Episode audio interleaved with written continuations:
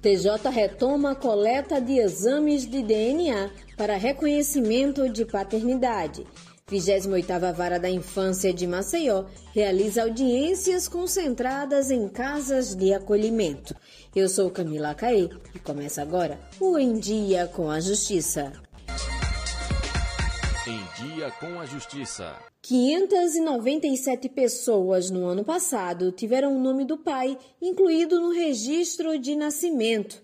A repórter Lídia Lemos conta como esse reconhecimento de paternidade foi possível. 82% desses homens reconheceram espontaneamente a paternidade em audiências de conciliação no Núcleo de Promoção da Filiação do TJ. Outros 105 pais reconheceram os filhos ao receberem resultado positivo de exame de DNA. O resultado ele é fruto de, de, de uma programação que nós estabelecemos é, juntamente, naturalmente, por orientação do Tribunal de Justiça, mas essa, essa orientação é de dar à cidadania maior número possível de, de jovens alagoanos, né, tanto na capital como também através das varas. Tudo voltado naturalmente à detectação da origem da, do ser humano e da sua documentação. Segundo a juíza Ana Florinda Dantas, as coletas para os exames de DNA estavam suspensas e voltaram a ser realizadas em março deste ano, graças a um contrato celebrado pelo Tribunal de Justiça. O tribunal, é, como está sujeito à legislação administrativa, teve que fazer é, a licitação, teve que selecionar em, em caráter de urgência, né? houve a maior presteza possível mas, evidentemente, que são os trâmites que tem que aguardar, né? Aquela contratação ter, ser assinada.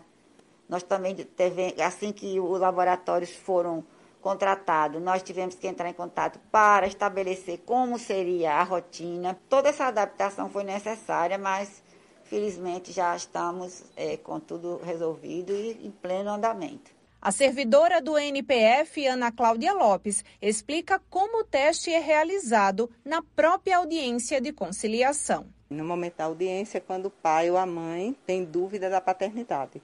Né? Quando tem dúvida aí, não, eu quero o DNA. Então vamos fazer a coleta. É coletado através do suave, né? A gente com a máscara, a luva, como sempre tivemos cuidado. A gente tira os insumos da bochecha, muito prático lacra os envelopes na frente das partes e encaminha para o laboratório através do correio. Após 30 dias, né, de 30 a 90 dias, a gente dá esse prazo, porque às vezes pode haver algum atraso em virtude de, dos correios. Aí a gente entra em contato por telefone, marca com as partes para vir receber o resultado aqui. A 28ª Vara Civil da Infância e Juventude de Maceió iniciou nesta semana o calendário de realização de audiências concentradas nas unidades de acolhimento. A ação foi retomada após dois anos devido ao isolamento social causado pela pandemia. A juíza Fátima Pirauá, titular da unidade, destacou a importância dessas audiências. Porque a gente estava ansioso para retomar, né? nós ficamos esse período de pandemia, de isolamento, sem conseguir fazer as audiências concentradas, e é de extrema importância a gente estar aqui, no ambiente deles, né? dessas crianças e, né? e dos adolescentes também, porque além da, da, da questão processual, a gente tem o contato, né? a fala deles, com muito mais liberdade, com muito mais é, vamos dizer assim, disponibilidade, porque está no seu ambiente, né? não há aquela distância que um fórum, uma sala de audiência né, num local né, mais, vamos dizer assim, tradicional, é, pode causar né, na, na questão emocional deles. E aqui, além da gente fazer as audiências concentradas, estando perto dessas crianças, desses adolescentes, a gente também faz uma fiscalização, a gente também vê o ambiente que eles vivem, quais são as necessidades né, que eles têm. As audiências acontecem durante todo o mês de abril. A coordenadora da Casa Rubens Colasso, Ana Paula Honorato, explica como essa ação contribui para o andamento dos processos.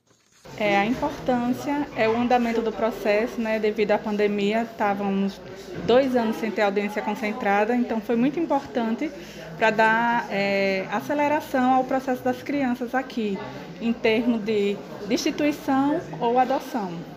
Nadlane Valesca conseguiu recuperar a guarda da filha de dois anos após a menina ser levada para um abrigo por uma vizinha, que havia se prontificado a cuidar da garota enquanto a mãe recuperava a casa que tinha sido incendiada. Durante a audiência realizada na casa Rubens Colasso, a mãe afirmou que foi enganada pela mulher e que só tomou conhecimento de que a filha estava em um abrigo após entrar em contato com a filha dela. Com a menina nos braços, Nadlane pôde voltar para casa feliz e tranquila. Um presente como desde o primeiro dia que ela nasceu. Foi um presente para mim. E está sendo até hoje. E graças a Deus eu consegui a guarda da minha filha.